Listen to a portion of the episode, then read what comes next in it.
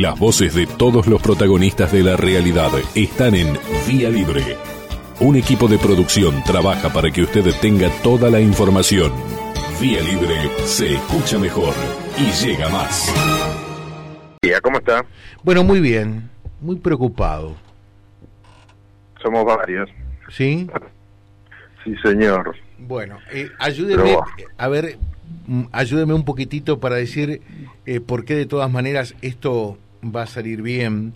Eh, no puede ser que eh, una tropelía eh, termine derribando las instituciones, ¿no? Usted sabe que yo analizaba este fin de semana mucho lo que pasó en Australia con el caso del número uno del tenis mundial y digo, más allá que nos guste o no lo que haya pasado, qué valor que tiene el imperio y el respeto a las instituciones en ese país, ¿no?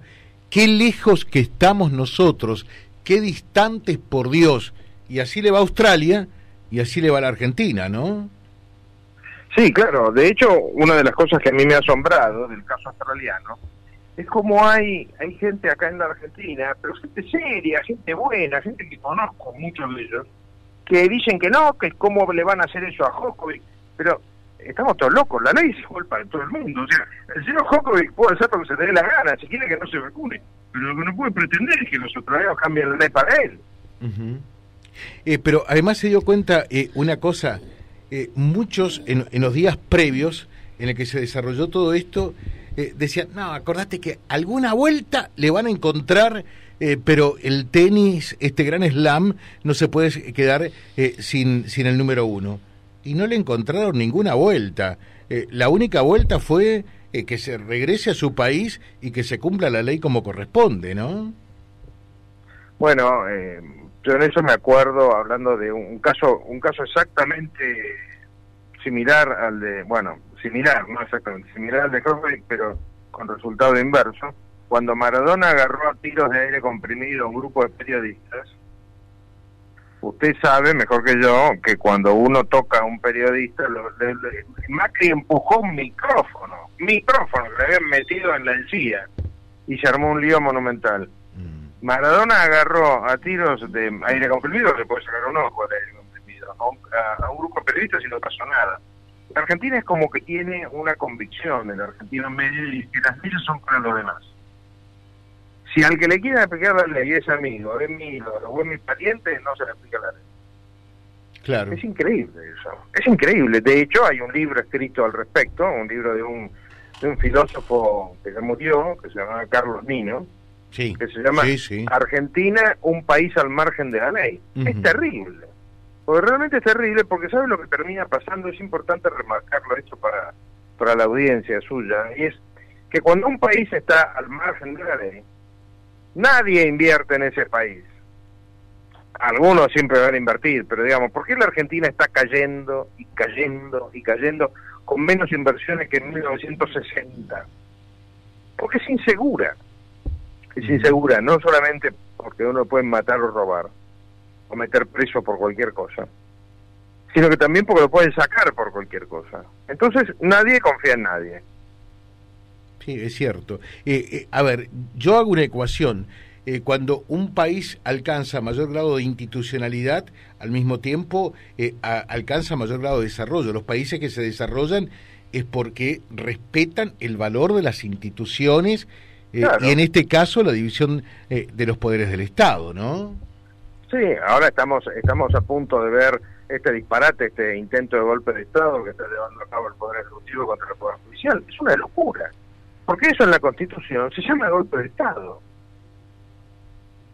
Es la verdad. ¿Qué sé yo? Está bien, podemos no decirlo, podemos mirar para otro lado, ver si el actor tal sale con el modelo tal, pero lo que está pasando en la Argentina es devastador. Y por eso estamos cada vez más pobres. No es más complicado que eso, ¿no? es más complicado que eso. Y para que la gente lo entienda, eh, ustedes hablan de eh, un intento de golpe de Estado, de un poder, el Ejecutivo, sobre otro poder, el judicial. Claro, y esto vale la pena explicarlo. En la Constitución no se habla solamente del Poder Ejecutivo como víctima de un eventual golpe de Estado. Golpe de Estado cuando uno quiere reemplazar alguno de los poderes del Estado de manera no constitucional. ¿sí? ¿Cuál es la manera constitucional? En el caso del Poder Judicial, juicio político. Claro. Es la única manera que hay. Acá no se trata, ¿qué es esto de que los sindicatos marchan, que le escupirán la foto como en el anterior gobierno del kirchnerismo? Es una locura, es un disparate, es una locura.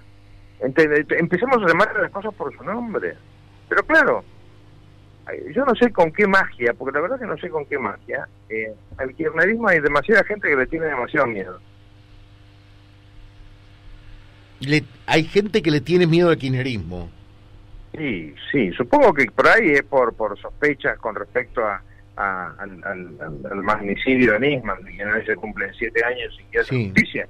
Quizá tenga que ver eso, ¿no? Quizá tenga que ver el, el, miedo a que esa muerte haya tenido algo que ver con el gobierno de entonces y, no hay que levantar la cabeza. Pero yo estoy bastante, muy impresionado con lo que pasa en mi país, muy, ¿eh? pero muy, muy. Y ni hablar, ni hablar, y no, no, no vale ni siquiera la pena que lo diga con gente que sabe de eso mucho más que yo, como usted, ¿eh? ni hablar lo que pasa en algunas provincias. Ni hablar lo que pasó con el tema de la de la, de la pandemia. Yo fui uno de los que firmó aquel comunicado que hablaba de dictadura. Hoy estoy convencido. La Constitución, y esto es muy importante explicarlo, la Constitución no se suspende ni por lluvia ni por pandemia. Es más, la Constitución prevé expresamente mecanismos para los casos de desesperación, para los casos de gravedad, para los casos dramáticos en los que hay vidas en. Hay sistemas especiales para eso. Uno de ellos es el estado de sitio. Claro. Ahora, en realidad, eh, yo pensaba lo siguiente, ¿no? Eh, digo, eh, puede que Delía tenga la intención y, y, por qué no decirlo, hasta el derecho de manifestarse en contra de un poder y, y, que algún sindicalista eh, preocupado también por su suerte judicial, eh, hagan más o en menos lo mismo. Estoy pensando eh, en los Moyanos eh, and Company, ¿no? Pero vamos, pero vamos por partes, vamos por partes. Primero, los sindicatos no están para hacer política, los sindicatos están para proteger los intereses de los trabajadores. Entonces, el sindicato camionero no tiene nada que ver con el Poder Judicial, nada. O sea, la, el, el, poder monumental que tienen los sindicatos, que es un poder nazi-fascista inconcebible en, el siglo XXI es algo que existe solamente porque los jueces le tienen miedo. Entonces no les aplican las leyes. Porque hay más de un sindicato que tendría que haber perdido la personalidad gremial, básicamente porque usan el inmenso poder de la plata de sus afiliados para hacer política y para enriquecerse, dicho sea paso. ¿Por qué? La verdad es que la frase dice que es más raro que Poncho Verde, en realidad es más raro que sindicalista pobre, tendría que decirse. Mm. Eh, tema número uno. tema número dos, cualquiera se puede manifestar con requisitos básicos que son, por supuesto, no cortar las calles y demás, eso es ilegal, pero fundamentalmente estamos hablando de la gente. Un poder del Estado, el poder y la plata que se le ha dado al Poder Ejecutivo y a todos los que trabajan en el Poder Ejecutivo, no se lo dieron para que socave o le haga marcha al Poder Judicial. Si el Poder Ejecutivo cree que, el poder, que la, Corte o quien fuere no está haciendo las cosas como debe, debe iniciar un pedido de juicio político. Ese es el mecanismo. Eso se llama ser institucional, no hacer una marcha. El poder, el poder eh, ejecutivo está para gobernar, no para hacer marcha. Y ahora querramos seguir como hasta ahora. O sea, si lo que queremos, esto es fácil. Si lo que queremos es seguir como nos viene yendo desde hace 80 años, adelante, sigamos haciendo la misma cosa bueno, pero que en, realidad la presión que existe hoy es mayor a la que existía 80 años atrás, ¿eh? porque eh, usted que sigue la historia nunca habrá visto una cosa de las que estamos viendo hoy día, ¿no? una marcha para pedir que, que, se vayan los miembros de la Corte Suprema de Justicia, no hay muchos antecedentes en la, en la rica historia política argentina, ¿no? Claro, y vale la pena, exactamente, exactamente, y vale la pena, vale la pena hacer un poquito de historia para los que no lo tienen muy presente. Hay gobiernos que han decidido atacar a la Corte, empezando por Perón cuando, cuando ganaron el 45. ¿Pero qué fue lo que hicieron? Por lo menos hicieron la parodia de un procedimiento constitucional y le metieron un juicio político.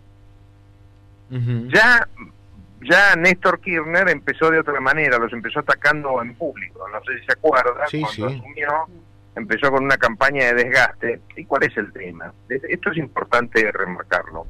Un juez de la Corte o un juez de primera instancia tienen un inmenso poder, inmenso poder, inmenso. Pero son personas que están solas. Es una persona que con suerte tiene dos policías de custodia. Entonces, ¿qué pasa? Muchos de ellos, y es humano que les pase, está prohibido, pero es humano, ¿eh? muchos de ellos les agarra miedo. ¿Por qué digo que está prohibido? Porque esto es importante también hacer un comentario. Los militares, los policías y los jueces tienen prohibido legalmente tener miedo. Hmm. ¿Estoy claro? Sí, si usted tiene miedo, tiene que irse a la policía, irse al ejército o irse a la justicia. Eso sí, no hay alternativa. Es así. Eh, termino con esto. Eh, más allá eh, que, lo, que, lo, que usted expresa de los sindicalistas, más allá del IA y todos, lo que menos es justificable, entendible y explicable es que miembros del Poder Ejecutivo, como el caso eh, del, del, propio secretario de Justicia, eh, sea uno, y un juez federal, porque hablamos con Daría la semana pasada, eh, sean también motorizadores de esta marcha, ¿no? Eso es inconcebible. una locura. Todas esas personas, todas, Delía, Delía, no, no, Delía no vale el tiempo que le estamos dedicando en este micro comentario, pero ese juez federal y, eh, y ese funcionario del Ministerio de Justicia lo que tienen que ser es ellos sometidos a juicio político, porque están violando las obligaciones que tienen. Es increíble, no, le repito, ¿Sabe lo que me impresiona muchísimo? Hay cosas que no es necesario explicar. Nosotros es como que estamos en una, en una etapa preconstitucional. En el fondo, lo que está pasando, y me duele terriblemente tener que decir, la verdad, en el fondo lo que está pasando es que está ganando el kirchnerismo. ¿En qué aspecto está ganando? Ellos pierden la elección del 14 de noviembre. ¿Hola? Sí, lo estoy escuchando. Ah, pierden la elección del 14 de noviembre, pero culturalmente han impuesto esta pseudo realidad de que todo es lo mismo, el mundo es un cambalache, el gobierno es un cambalache, cualquiera hace lo que se le da la gana. Esto no puede ser, no puede ser, esto no, no, no podemos estar en un estado de semejante caos. Pero bueno, eh, ojalá que la oposición se ponga los pantalones largos una buena vez. Eh, me gustaría seguir hablando eh, un rato más. Le agradezco estos minutos dispensados eh, que, nos regala de sus vacaciones, de su tiempo libre, y, la seguimos en cualquier momento. Muchas gracias, muy amable. Gracias a usted por llamar, hasta luego. Gracias. El doctor Alejandro Fargosi, charlando con nosotros, es uno de los integrantes de esta solicitada de profesores del derecho republicanos.